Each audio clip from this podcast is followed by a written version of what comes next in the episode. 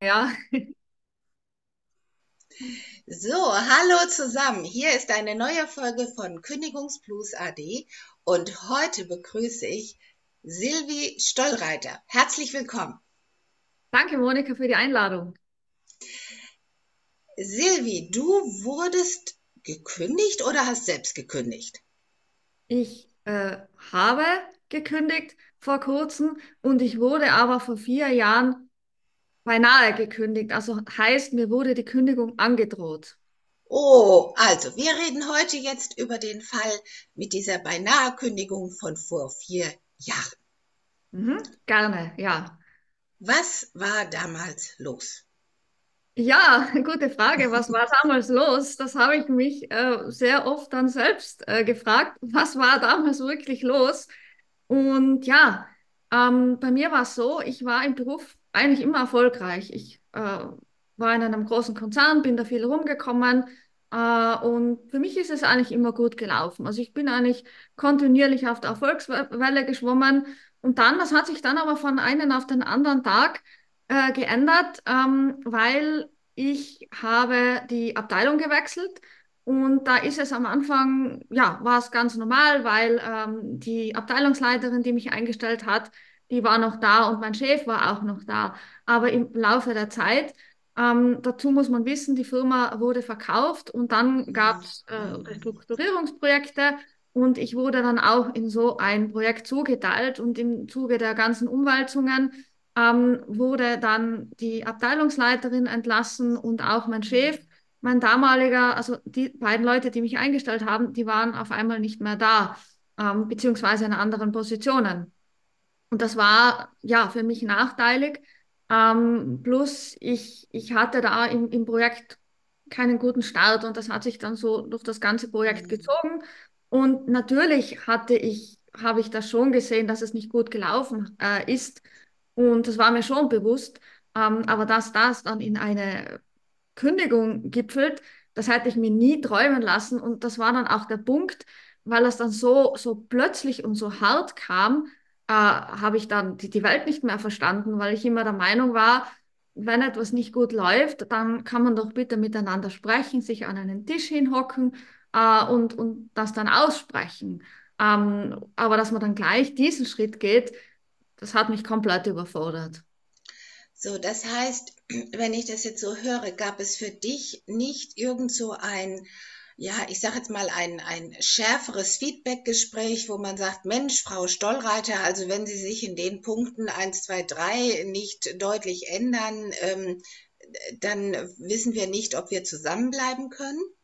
So in dieser Art war das nicht. Ich meine, natürlich ist man dann auf mich zugekommen, äh, aber das war alles so, das war alles so, so schnell und dann war dieses äh, Gespräch äh, und, und dann, äh, ich kann das jetzt auch nur mehr so bruchstückhaft äh, zusammenbringen und dann war dann ziemlich schnell auch diese Kündigungsandrohung da.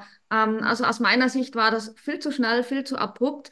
Und ich hätte mir halt gewünscht, dass man sich halt zusammensetzt, dass man eine Möglichkeit bekommt, Mhm. äh, sich da zu bessern, weil ich meine, ich hatte ja ein, ein gutes Standing, eine gute Reputation in der Firma.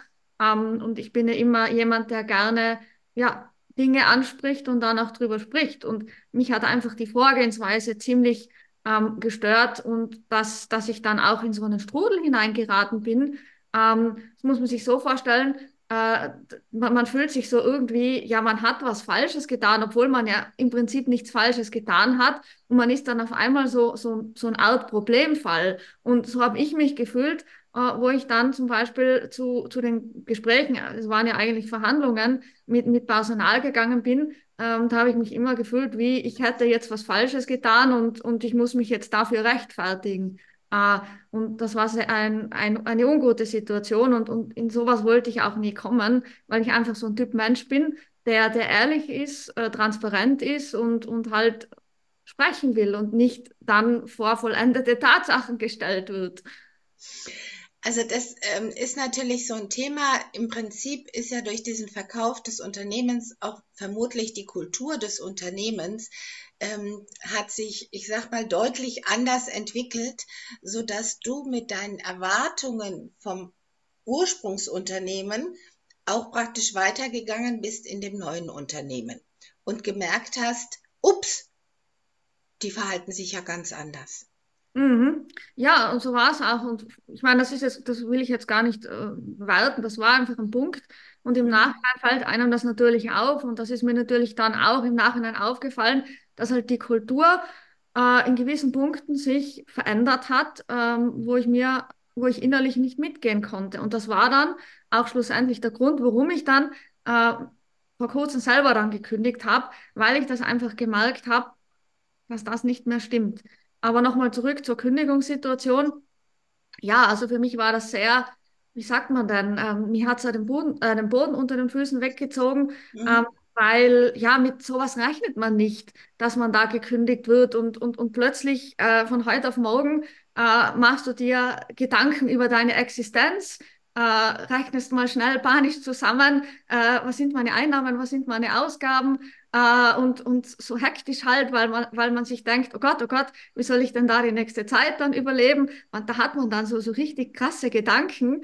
Und obwohl ich natürlich ähm, einen Polster auf der Seite hatte, hat es mich trotzdem enorm gestresst, weil ich erst kürzlich höhere Ausgaben hatte ähm, für, für meine Wohnung damals. Mhm. Und, und ja, also das hat mich total gestresst.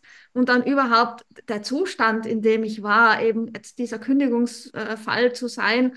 Und ähm, etwas Gutes, was dann war, ich habe mir dann wirklich ähm, bewusst ähm, dann zu Hause die Zeit genommen und habe mich dann bewusst hingesetzt und versucht mal mich zu sammeln. Und das war wirklich ein Versuch, weil es ist wirklich schwierig, ähm, da die Ruhe zu behalten. Habe mir dann ein, ein Blatt äh, genommen und habe mir dann alles, was mir in den Kopf so rumgeschwirrt ist, mal auf das Blatt Papier gebracht.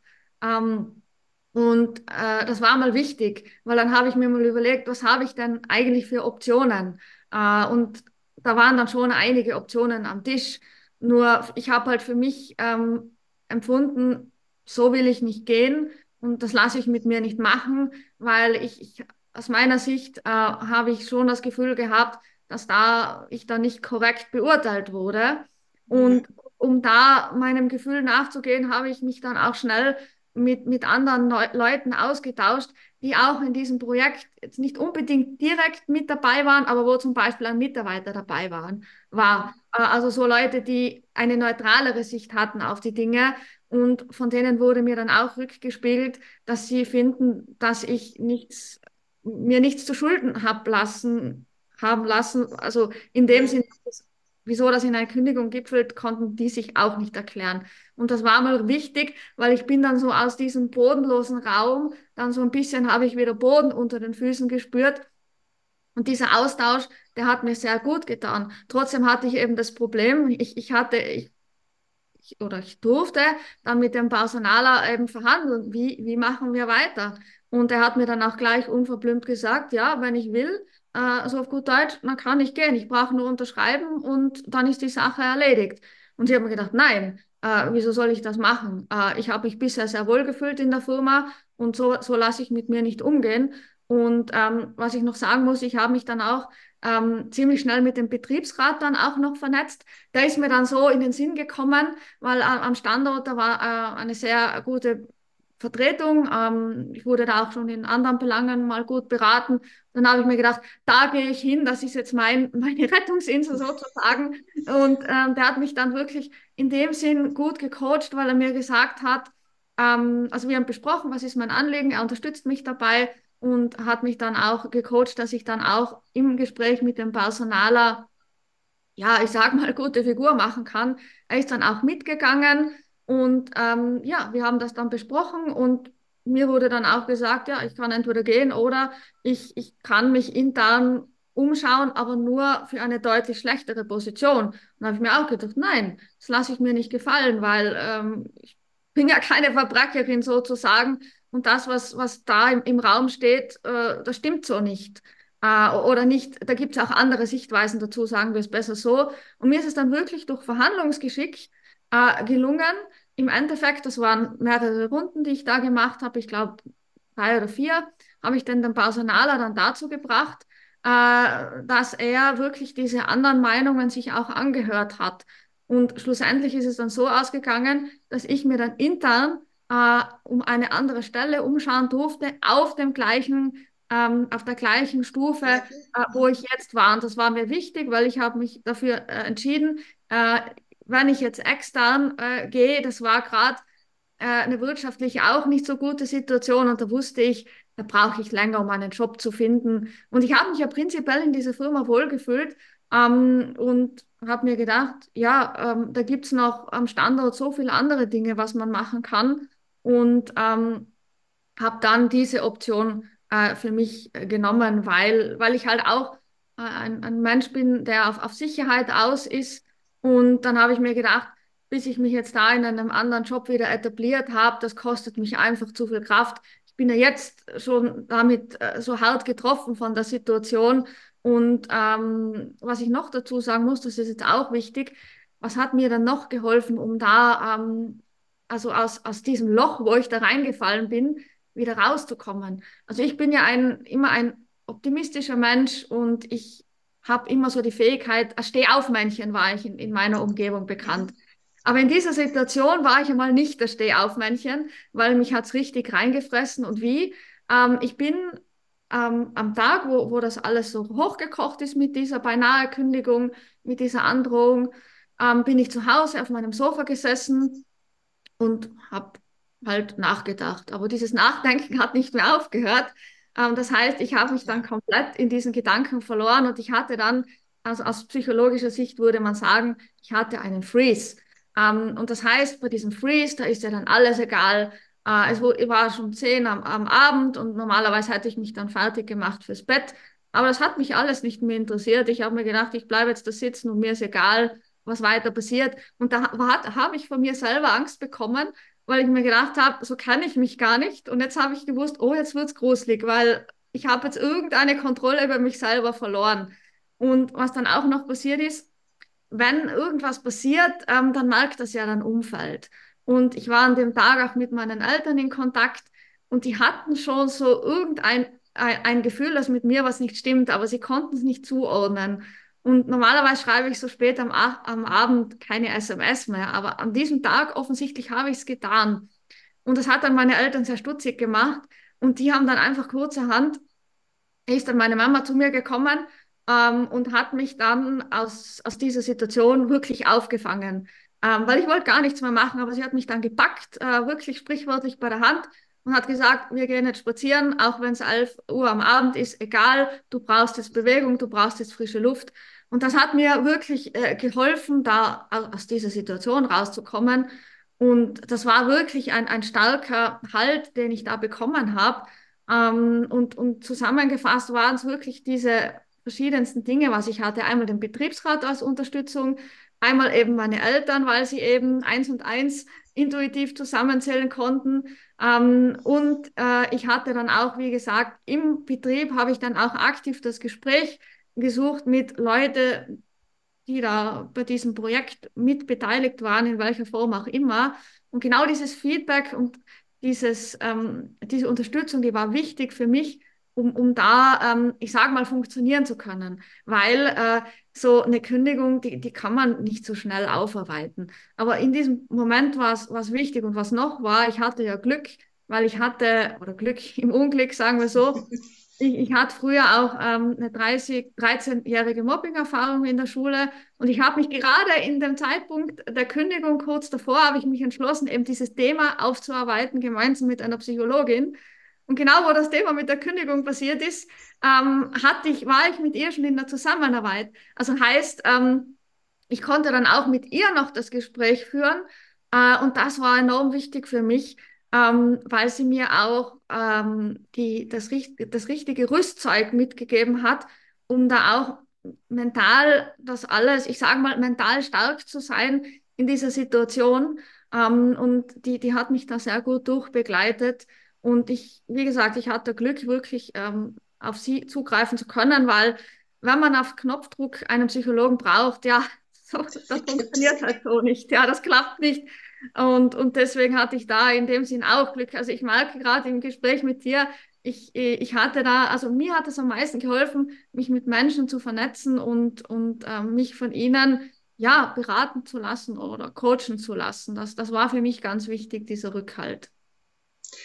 Also ich danke dir vielmals, weil das sind ganz viele Punkte, die du jetzt angesprochen hast. Das eine ist ja dieses sich hinsetzen und sagen, was kann ich eigentlich noch, wo, wo habe ich noch Potenzial, was gibt es noch an Alternativen.